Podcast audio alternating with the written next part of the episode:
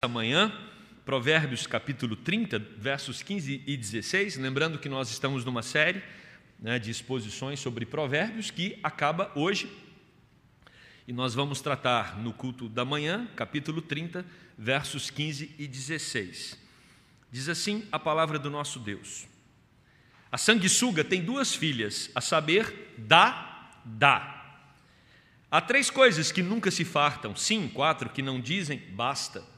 Elas são a sepultura, a madre estéril, a terra, que se não farta de água, e o fogo, que nunca diz basta. Vamos orar nesse momento de oração, pedindo para que Deus fale aos nossos corações. Nós vamos interceder também pela família da nossa irmã Luiz Helena, que faleceu essa semana por complicações na sua saúde. Orar para que Deus derrame do consolo sobre todos ah, da sua família. Né? Vamos pedir para que o Senhor cuide de cada um. Oremos. Pai de amor, obrigado porque nós temos a tua palavra e essa palavra nos conforta, nos fortalece, nos anima. Essa palavra nos dá vida porque revela Jesus Cristo, nosso Senhor e Salvador. Aqui estamos nós, pedindo mais uma vez para que o Senhor nos fale através do teu livro, que ele possa nos instruir para uma vida que realmente glorifique o teu nome. Senhor, queremos neste momento clamar pela família da Luiz Helena, rogar para que o Senhor esteja consolando o coração do seu filho, Gustavo, do seu marido e também, Deus, de todos os seus familiares. Que o Senhor possa enxugar as lágrimas de cada um nesse momento tão difícil, quando a nossa querida irmã parte para a tua presença. Sabemos, Deus, que ela já usufrui da eternidade, mas que o Senhor console os corações de todos aqui. Nós oramos no nome de Jesus. Amém e amém. Meus irmãos, quando nós olhamos para nossa vida nos dias atuais, percebemos que muita coisa saiu do lugar e esse desconforto, ele também é gerado porque nós tínhamos projetos muito bem estabelecidos e esses projetos foram atrapalhados. Aliás, todos nós estamos em busca de satisfazer a nossa própria caminhada e a nossa jornada com algum sentido.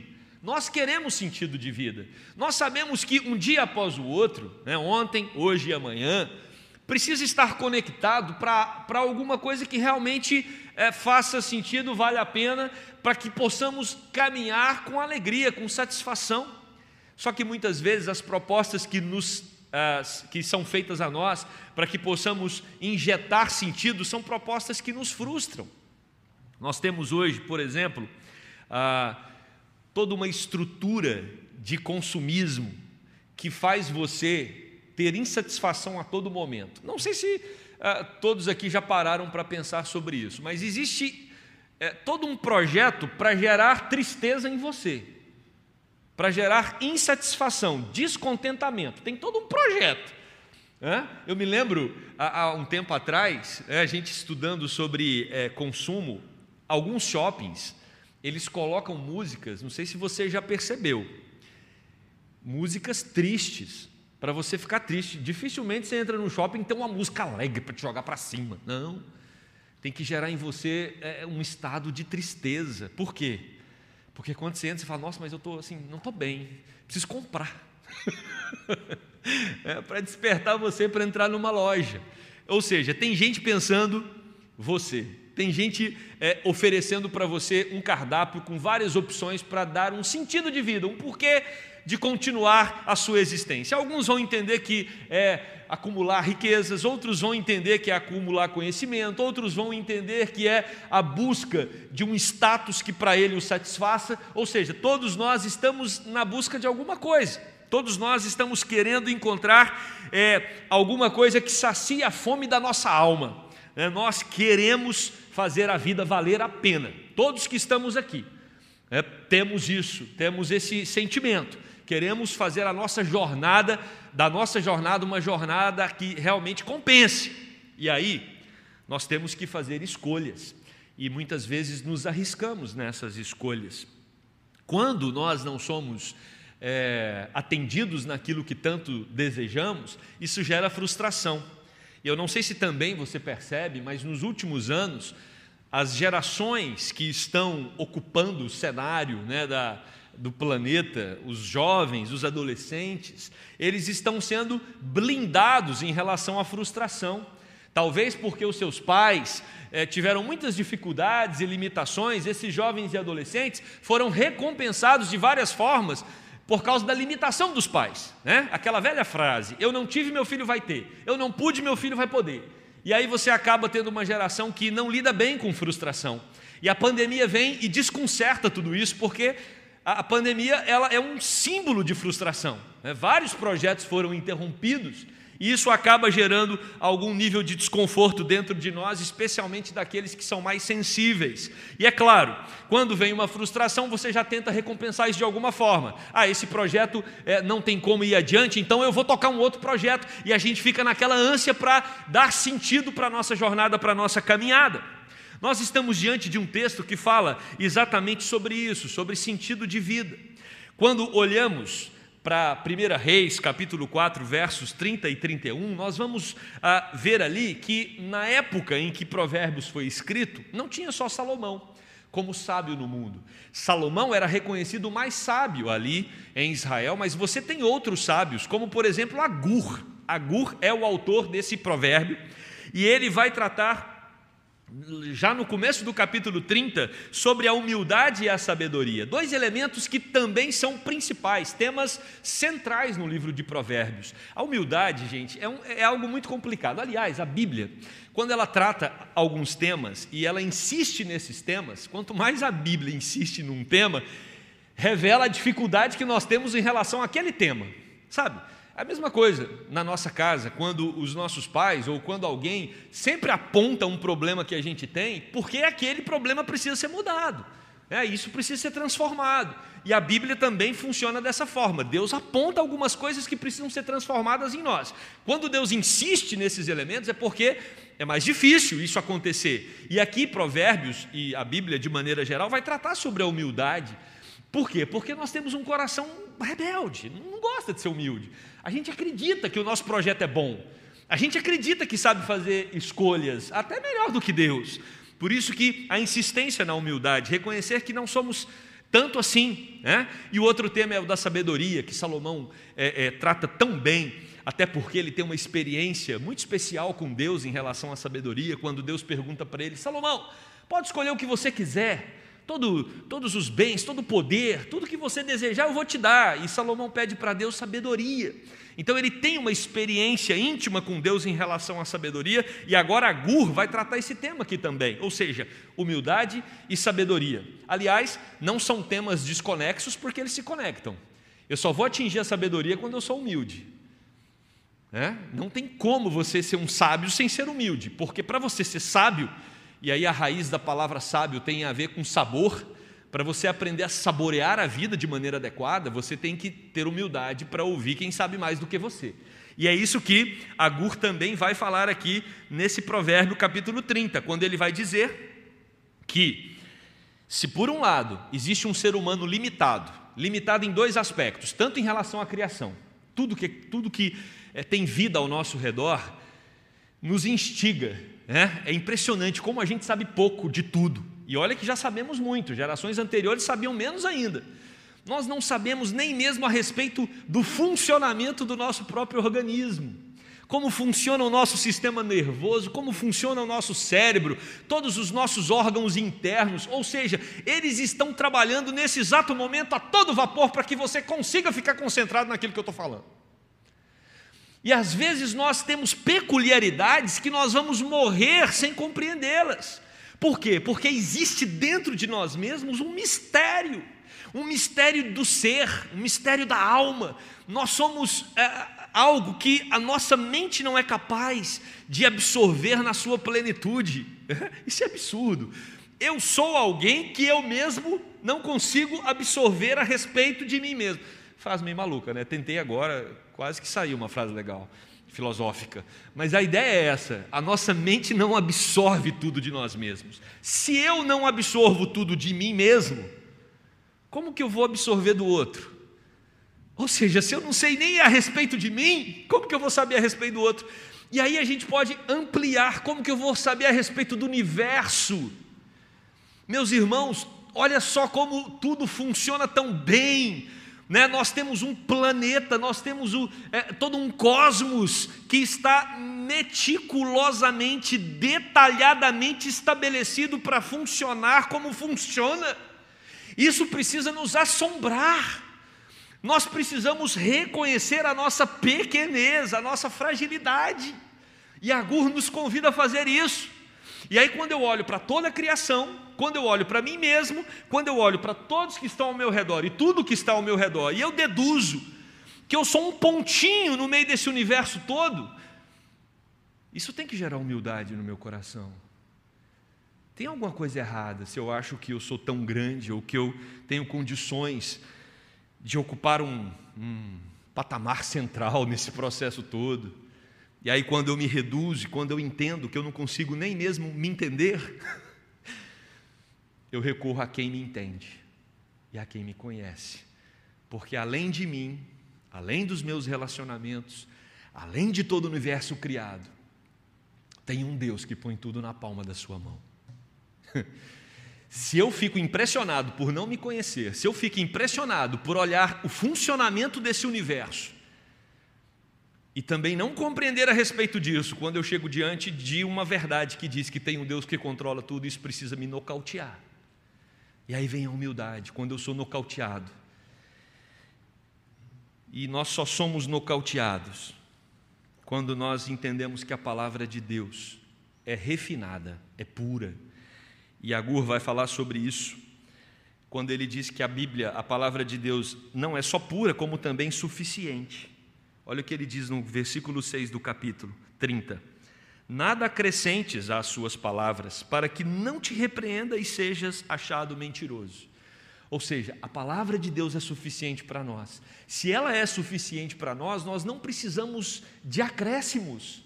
Creia nisso. Acredite nisso. Você não precisa de acréscimo. Você não precisa de a, a, a, elementos que vão é, atualizar a Bíblia ou vão trazer a Bíblia para o século 21. A Bíblia não se submete a uma geração e a um contexto. Pensem comigo. O livro mais novo da Bíblia já tem quase dois mil anos. Imaginem quantos contextos esse livro não teve que suportar ao longo dos dois mil anos.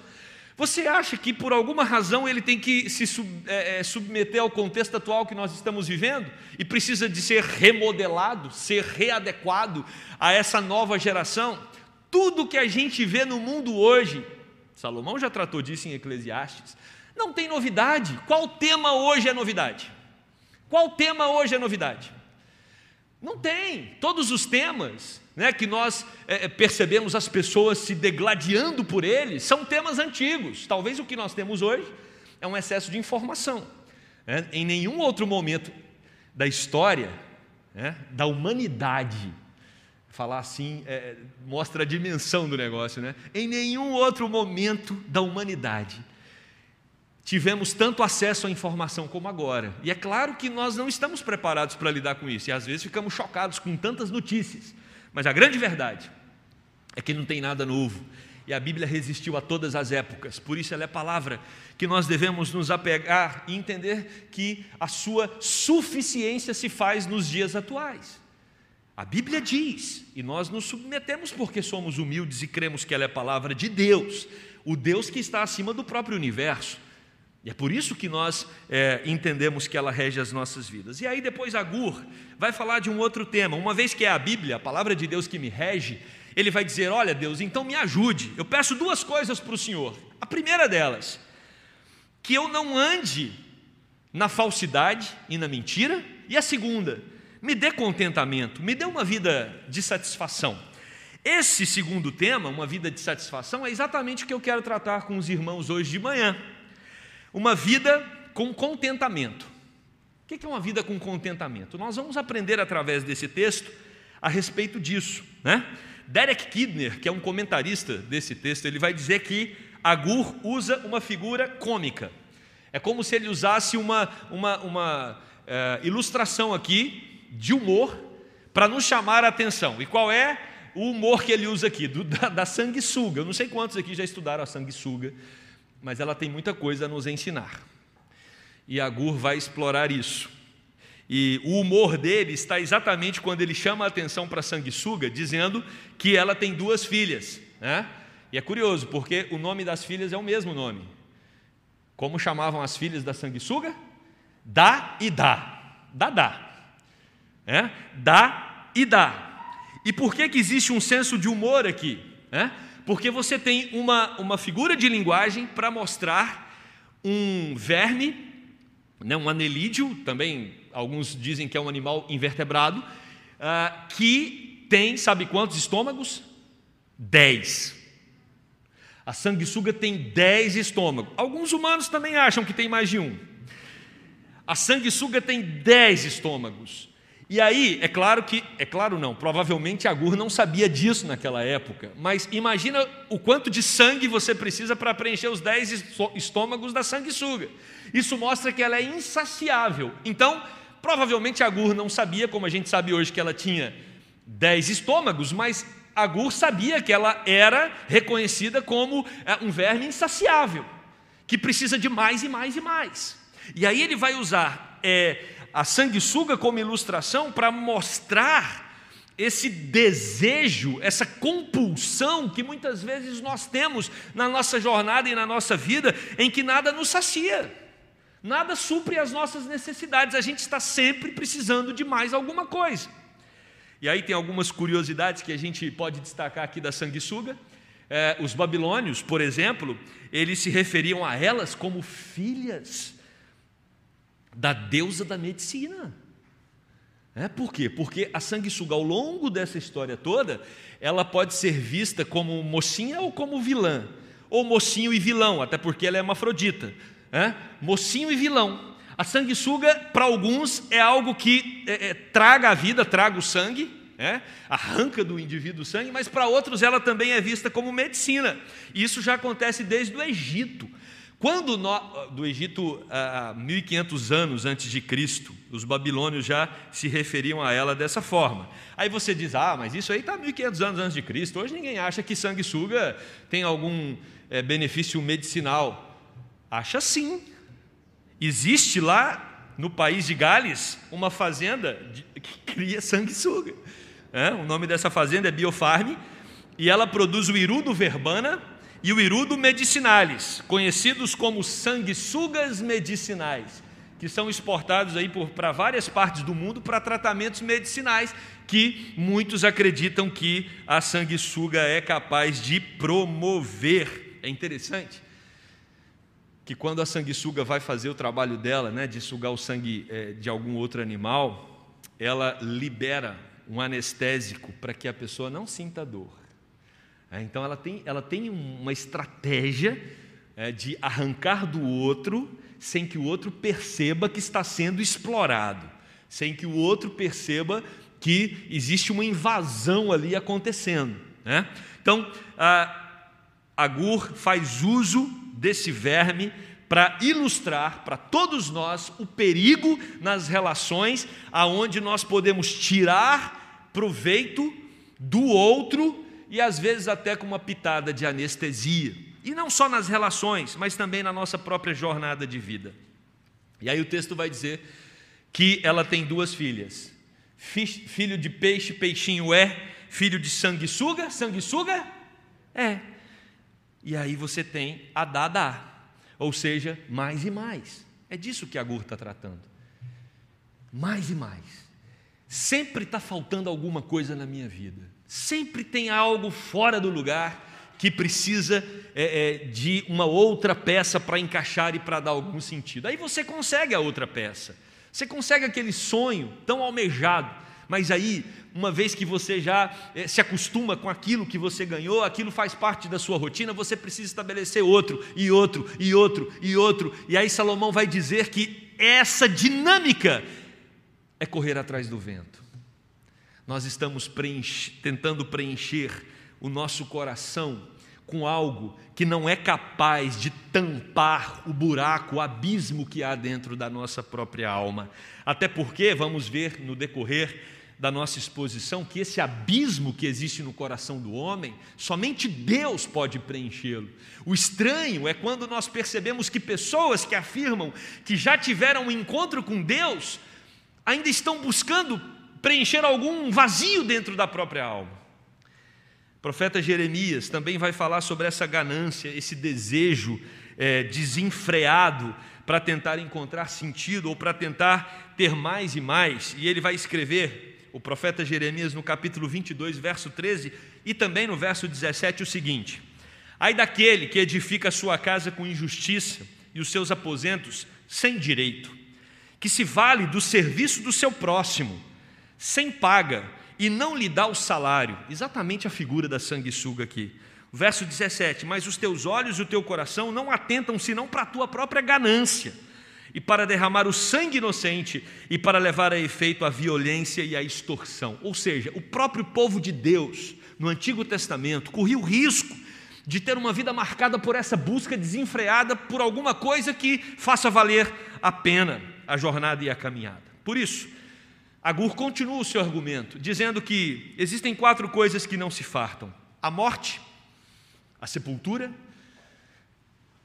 cemitérios sempre vão existir e pessoas serão sepultadas todos os dias, porque a, a, ele usa essa ilustração para dizer: olha, a morte nunca se satisfaz, sempre vai existir morte no mundo, até que Cristo volte né, e isso seja resolvido de uma vez por todas. O útero estéreo o desejo de uma mulher por ter um filho nunca passa. É, é, quando ela, ela descobre que ela não tem condição de ter um filho, isso não faz o desejo acabar de ter um filho. Ele vai falar da terra ressecada, ou seja, uma terra, ela sempre vai querer água e nunca vai ser suficiente. Pode chover o tanto que for, que a terra vai absorver a água e a floresta em chamas. Né? Uma mata pegando fogo é muito difícil de controlar e a gente percebe isso nos momentos de queimada, o tanto que as brigadas, o corpo de bombeiro tem dificuldade para conter um fogo e, o quanto é difícil dizer para o fogo basta. Ou seja, ele não só usa a sanguessuga, mas ele usa esses outros quatro elementos mostrando essa compulsão, esse desejo descontrolado por buscar alguma coisa que lhe dê sentido de vida.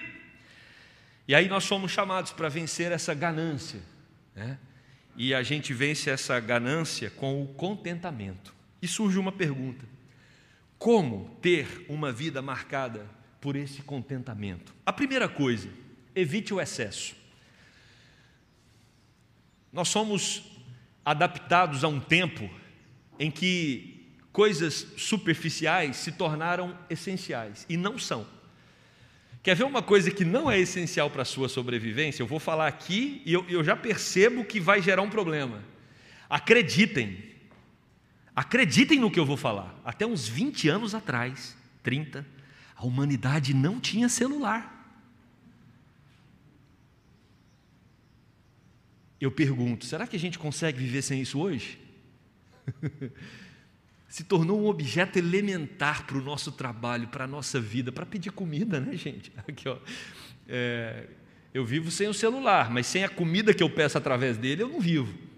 É, então, ele se torna um objeto essencial para a nossa jornada, pra, não só ele. E aí você tenta multiplicar aí quantas coisas que a humanidade conseguiu viver sem e que agora se torna essencial. E aí, é claro que quando a gente pega celular, computador, carro e, e tantas outras coisas, é, elas, elas nos ajudam né, em vários aspectos. Mas tem tantas outras que são realmente superficiais e que a gente acha que é essencial para a nossa caminhada e para a nossa jornada, que não são. Para ter uma vida de contentamento, a gente precisa evitar o excesso. E o próprio Agur vai tratar isso no verso 7 até o 9, quando ele fala assim, do capítulo 30: Duas coisas te peço, não mas negues, antes que eu morra. Afasta de mim a falsidade e a mentira, e não me des nem a pobreza, nem a riqueza. Dá-me o pão que for necessário, para não suceder que, estando eu farto, te negue e diga: Quem é o Senhor? Ou que empobrecido venha a furtar e profane o nome de Deus. Meus irmãos, que dia que nós vamos fazer uma oração pedindo a Deus para não nos dar um pouquinho mais. Eu lembro no nosso, acho que foi no nosso retiro de carnaval virtual esse ano da mocidade que o pastor Rafael estava falando com os jovens, né? E ele falou assim: olha, é, hoje a gente não precisa nem orar. Se tem uma proposta de emprego que é para você ganhar mais, você não precisa orar, é de Deus. Se tem uma proposta de emprego para você ganhar menos, você também não precisa orar. não é de Deus.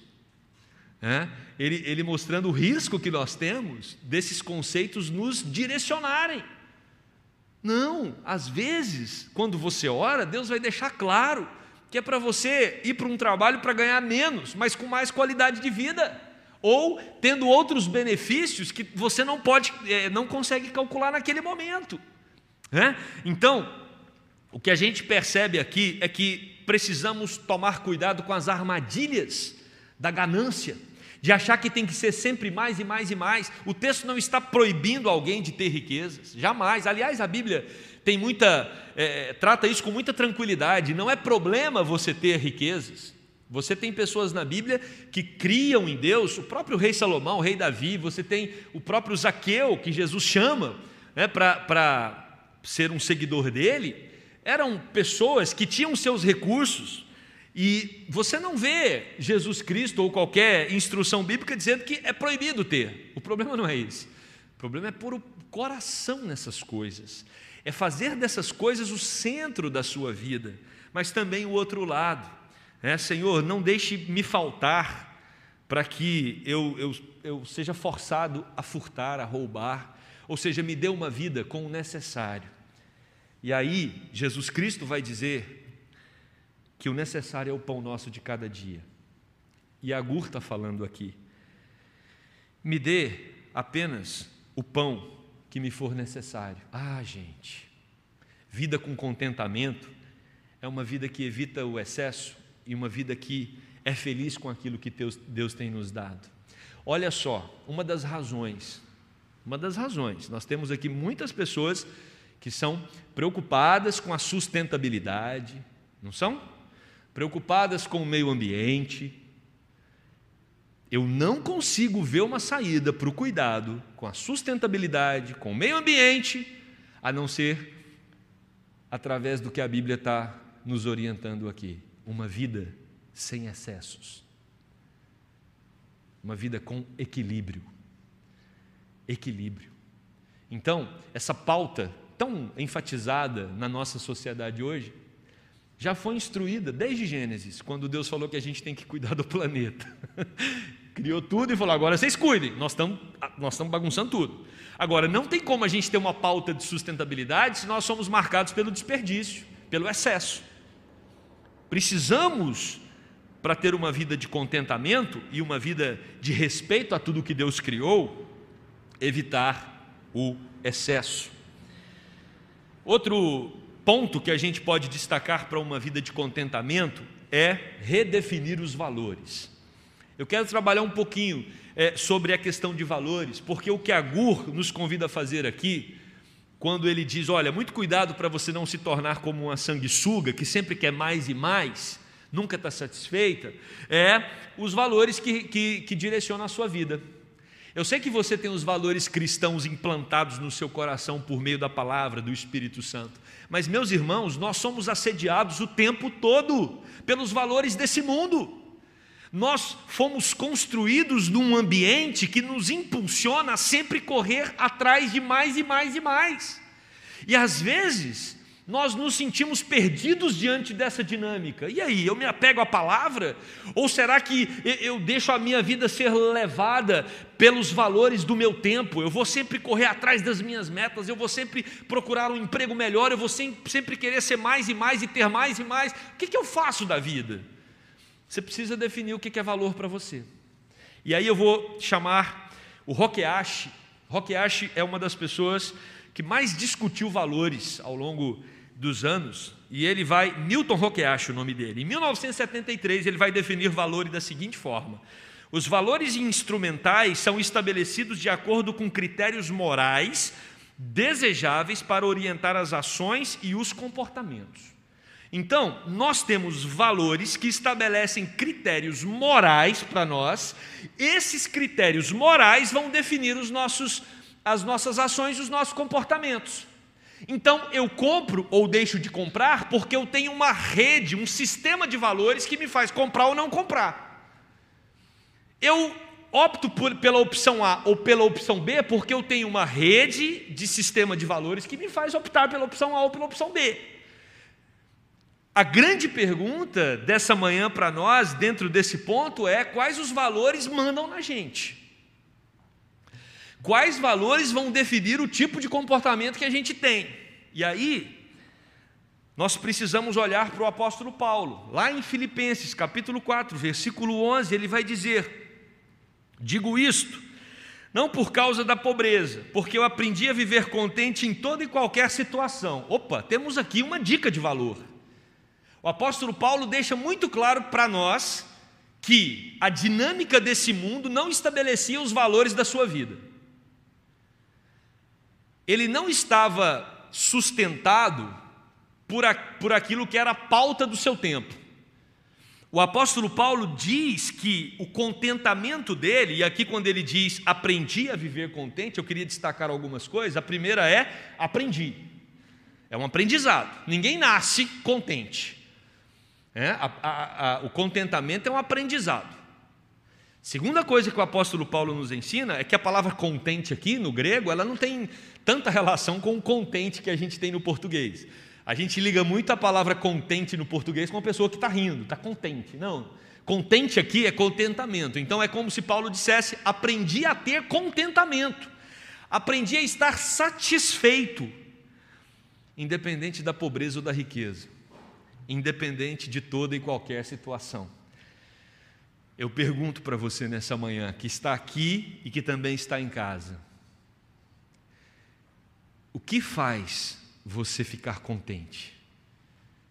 Será que a insatisfação, o desejo por mais e mais, não é fruto de um sistema que nós estamos inseridos nele e que nos faz ter essa sensação de algo está faltando, para ter sentido? Será que nós não estamos cedendo à dinâmica de ganância da sociedade? Qual é o valor que eu estou implantando na minha vida e transmitindo, viu, gente? Porque valor não é uma coisa que você guarda para você, não. Valor você transmite. Valor você transmite. Não adianta você falar para o seu filho que você é humilde que seu, e seu filho vê você trabalhando feito um maluco atrás de dinheiro. Ah, eu não sou ganancioso, não, trabalha 20 horas por dia. O seu exemplo, você está transmitindo valores. Né? Valor passa muito mais do que só pela via né, é, oral, não é só através da fala. A gente transmite valor, a gente transmite para os que estão ao nosso redor o que a gente acredita. E aí, o que a gente percebe é que Paulo está falando: o crente não tem uma vida pautada nos valores financeiros, por exemplo. Aprendi a viver contente na riqueza e também na pobreza. E aí no versículo 13, ele diz: Porque tudo posso naquele que me fortalece. Aqui nós temos um detalhe muito interessante da Bíblia, porque tem gente que usa esse versículo aqui, tudo posso. Aliás, tem até um jogador famoso que tem esse versículo gravado em algum lugar do pescoço dele. É, aqui assim, vou falar o nome do jogador não, Neymar. É, tudo posso naquele que fortalece, para muitos pode parecer é, Deus é, é, é injetando energia para a sua ganância. Tudo posso naquele que me fortalece, agora sim, então é só eu buscar a Deus que tudo que eu quiser eu vou ter. Não, não. O versículo diz exatamente o contrário. Eu aprendi a viver contente em qualquer situação, porque quem me fortalece é Deus. O sentido da minha vida está em Deus. Tudo posso naquele que me fortalece. Se eu tenho Deus, eu não preciso de outra coisa. A tua graça me basta, porque o poder se aperfeiçoa na fraqueza. Quando sou fraco, é que eu sou forte. Ou seja, o Evangelho tem uma matemática de valor inversa. Num mundo em que nós somos treinados para sermos fortes, fortes, fortes, avançarmos, avançarmos, avançarmos, Deus está dizendo: fica tranquilo, eu estou com você. E quando eu dirijo a sua vida, quando eu aponto o caminho para você, você não precisa ficar ansioso por coisa alguma, porque Deus vai nos colocar onde Deus quiser. E aí Deus pode colocar você em cargos altos, tá? Não, não, não se iluda achando que vida humilde é sem ocupar posições de destaque. Não. Deus pode sim colocar você em posições de destaque. A gente vê vários exemplos na Bíblia de pessoas que ocuparam posição de destaque, porque Deus os colocou lá. José é um exemplo. É vendido como escravo e se torna o segundo homem mais importante do Egito. Daniel, outro exemplo. Então Deus coloca pessoas em posições de destaque. Rainha Esther, outro exemplo. Então Deus pode colocar você em posições de destaque. Não é disso que o texto está falando. A questão é quando você estiver lá, você saber que foi Deus quem te colocou lá. E o Deus que põe também é o Deus que pode tirar. Ah, não, ele só põe, não me tira, não. ele pode tirar. Ele é o Deus que coloca, ele é Deus que tira, porque ele é o Deus que manda na minha vida. É isso que Paulo está falando. Eu aprendi a viver contente em toda situação. Se Deus dá e se Deus tira. Não é como a sanguessuga, dá, dá. É dá e tira. Não importa a dinâmica. Eu estou tranquilo, porque a vida, a minha vida, está centrada em Deus. Essa deve ser a nossa dedução de valor. Eu estou onde estou, trabalho onde trabalho, ganho quanto ganho, moro onde moro, como que como, porque Deus me deu. E se Deus me deu, eu estou grato. Eu não tenho o que eu queria ter porque Deus não quis me dar. E se Ele não quis me dar, eu também estou grato, porque Ele tem os propósitos dele. É difícil a gente acreditar nisso? É difícil. Por isso que a gente precisa de fé. E a gente não acredita, talvez porque a gente desconfia de Deus. E aí vem o terceiro ponto, penúltimo. Creia no suprimento de Deus. Deus não tem interesse em te maltratar. Jesus vai falar sobre isso. Lá em Mateus 6, quando ele trata sobre ansiedade, ele fala: olha, tem lírio que está nascendo no campo todo dia e morrendo, e nós humanos nem estamos contemplando esses lírios. São lindos, são belos. É? Eu quero até é, é, estimulá-los durante esse período difícil que nós estamos vivendo. Se você encontrar uma janela na sua agenda, vá aqui no Jardim Botânico. É, às vezes algo tão perto da gente, tão bonito e a gente não usufrui. Vai lá ver. Deus vestindo as flores, as plantas, de maneira tão bela, tão bonita. E aí Jesus fala assim: se o, se o nosso Deus veste lírio que está no campo, de, de é, com cores, é, com uma roupagem tão linda, que hoje ele existe, amanhã ele está seco. Se Deus cuida dos pássaros, você acha que Deus não vai cuidar de você, que Ele comprou com o sangue do seu precioso filho? Gente, não faz sentido você acreditar que Deus se importa muito mais com o lírio do campo, com o passarinho, do que com você, por quem Ele derramou o sangue do seu precioso filho. Hum.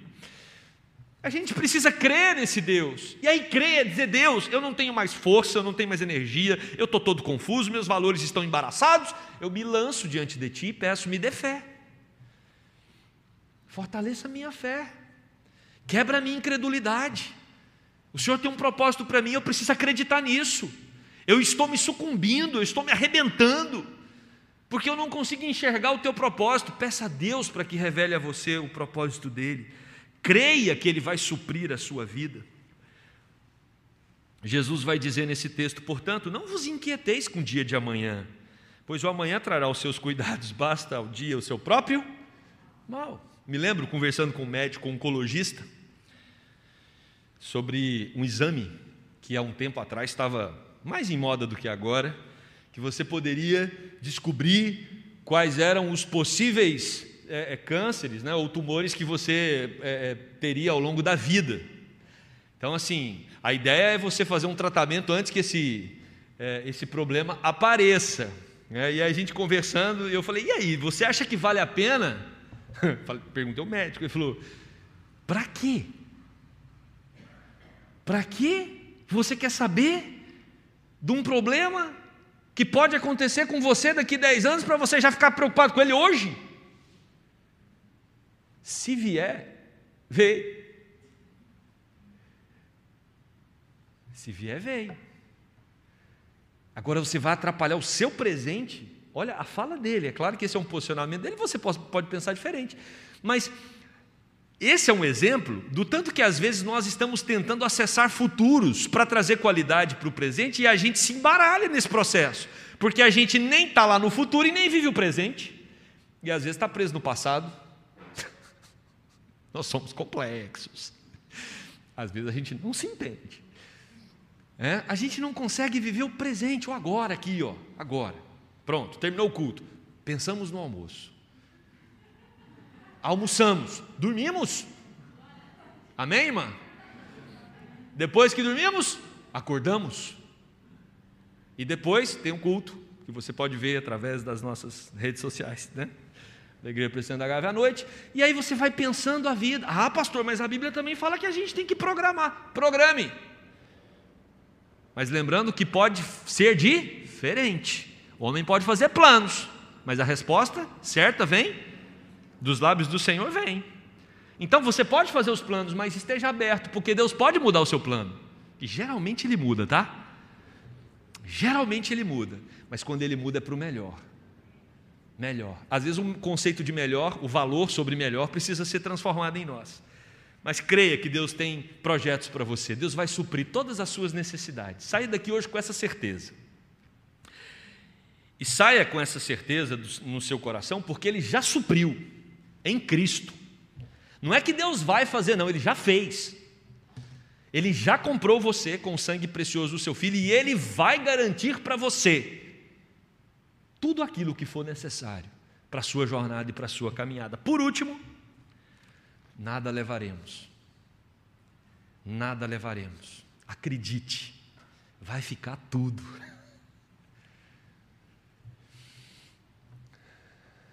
Uma das coisas que se tornou tema central no nosso momento de pandemia, está ocupando o palco principal, é o tema da morte. A gente tentou esconder ele, sabe? Durante os últimos anos, as décadas, a gente tentou jogar esse tema para debaixo do tapete, mas agora ele veio com tudo. Estamos observando que através desse desajuste, a morte está mais perto do que a gente pensa. Pessoas queridas estão partindo.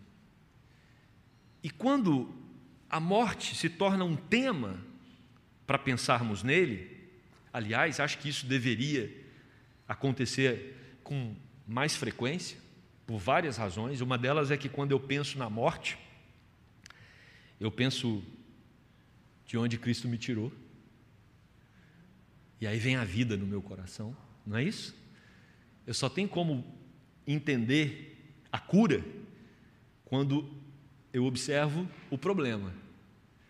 Quanto mais eu observo a tragédia da morte, mais eu vejo a grandeza da salvação em Cristo Jesus. Se a gente esquece a morte, talvez a gente tende a suprimir o valor da cruz. Mas agora a gente está pensando muito na morte. Tem muita gente partindo, gente perto da gente, às vezes mais longe, por N razões, mas a pandemia né, acabou elevando mais esse tema. Caixão não tem gaveta. Apóstolo Paulo escreve para Timóteo, capítulo 6, verso 6 de 1 Timóteo: De fato, grande fonte de lucro é a piedade com contentamento porque nada temos trazido para o mundo, nem coisa alguma podemos levar dele. Quais são os valores que estão direcionando o seu coração? Você precisa descobrir esses valores a partir do seu último dia de vida. E a gente não sabe quando ele vai ser. Será que valeu a pena? Será que realmente a sua jornada foi uma jornada que compensou? Ou você investiu muita energia, muito tempo, se desgastou demais com coisas que não vão acrescentar em nada na sua eternidade? Por isso que a frase de C.S. Lewis deve ser sempre lembrada por nós. Tudo que não é eterno é eternamente inútil. os nossos valores são eternos. Por isso que Jesus Cristo nos convida a olhar para o alto. Eu só vou ter uma vida de contentamento quando o meu coração estiver encharcado das coisas do alto.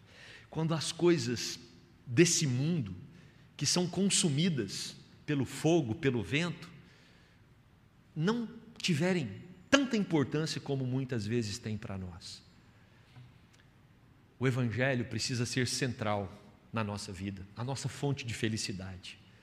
O que nos dá status não é a marca que a gente usa, não é aonde a gente mora, não é o tipo de é, é, objetos que nós temos, ou acesso a tantos produtos que nos são oferecidos, o que nos dá status é o sangue de Jesus Cristo, nosso Senhor e Salvador. E sabe qual é o status que nós temos? Filhos de Deus. Isso é valor para nós. Qualquer outra coisa vai ser consumida pelo tempo. Eu quero concluir esse sermão. É possível você medir o seu contentamento na prática. Você pode sair daqui, depois do sono de hoje à tarde, você acorda e fala: Eu vou pensar se eu sou uma pessoa que contente ou não. É só você observar o quanto reclama. Quanto você reclama? O quanto as coisas não estão boas para você? O quanto está faltando? Quanto você tem motivos para murmurar? Agora, se você quiser uma ajuda, pergunta a sua esposa, o seu marido. Você acha que eu reclamo muito? Ah, aí você vai ouvir uma opinião sincera. Pergunte os seus pais, pergunte os seus filhos. Converse com pessoas que você tem confiança e você sabe que elas vão falar a verdade para você. Questione. Você acha que eu sou alguém reclamão? Tem sempre algo me, é, gerando um desconforto em mim? Quando somos assim, isso mostra a nossa incapacidade de contentamento. Isso mostra a nossa falta de confiança em Deus. Isso mostra que os nossos valores precisam ser redefinidos. A grande fome do homem não é por algo que vai dar sentido para ele aqui. A grande fome do ser humano é o próprio Deus. Próprio Deus. O contentamento gera gratidão. Por isso que Paulo vai dizer em Colossenses 3,15: sede agradecidos. Quanto mais nós somos gratos com o que temos, mais nós venceremos a ganância e não seremos como a sanguessuga e as suas filhas. Dá, dá. Não seremos assim, pelo contrário. Seremos orientados pela palavra de Jesus dita lá pelos apóstolos em Atos em vez de querer sempre mais e mais, mais bem-aventurado é o que? Dar do que? Receber. A sanguessuga não pensa assim. Mais bem-aventurado é receber, receber, receber, receber. Quando oferecer, repartir, distribuir o que Deus tem nos dado, for fonte de alegria para nós, isso mostra que nós aprendemos o caminho do contentamento que o Espírito Santo de Deus nos ajude a ter uma vida de gratidão, de contentamento, mandando embora a ganância e o desejo é, compulsivo de sempre ter mais e mais. Que Deus nos ajude nesse processo de gratidão e de uma vida contente. Amém? Vamos orar. Querido Deus, obrigado, porque a tua palavra mais uma vez nos instrui a repensar a nossa jornada, a nossa caminhada. Obrigado, Deus, porque hoje nós fomos convidados pelo Senhor para aprendermos o caminho do contentamento. Ajude-nos, Deus, a evitar o excesso. Ajude-nos, Deus, a redefinir os nossos valores à luz da tua palavra, valores eternos. Olhar para o alto como Cristo nos instrui. Ajuda-nos, Deus, a crer no suprimento que vem do Senhor e ajuda-nos a entender que nada levaremos desse mundo. Pai, dá-nos alegria, satisfação com aquilo que o Senhor tem nos dado, e olha, o Senhor tem nos dado muito. Certamente, Deus, se cada um aqui for fazer uma leitura sincera, vai chegar à conclusão de que os nossos celeiros estão transbordando, Senhor. O Senhor tem nos abençoado e muito, com muito mais do que aquilo que precisamos. Dá-nos gratidão, Deus. Ajuda-nos a perceber isso. Quão maravilhoso, quão bondoso, quão misericordioso o Senhor é. E que o nosso coração se derrame em gratidão na tua presença. Essa é a oração de um povo que te ama, que te serve e que quer aprender sempre mais e mais a viver para a honra e glória do teu nome. Oramos assim no nome de Jesus. Amém.